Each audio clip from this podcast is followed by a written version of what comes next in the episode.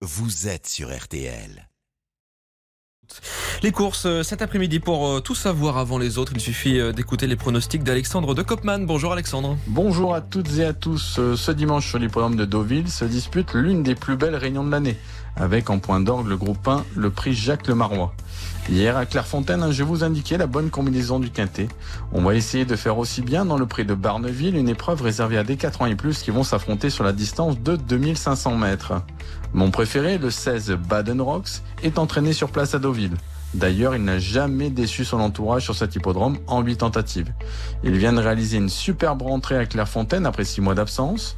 Il est monté par Monsieur Quintet, Stéphane Pasquet.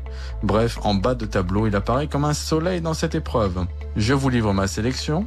Le 16 Baden Rocks, le 14 Owen Wolf, le 3 Smile Makers, le 7 Sasakia, le 4 Thunder Speed, le 13 Piedro et enfin le numéro 10 Breath of Fire, ce qui donne en chiffres 16, 14, 3, 7, 4, 13 et 10.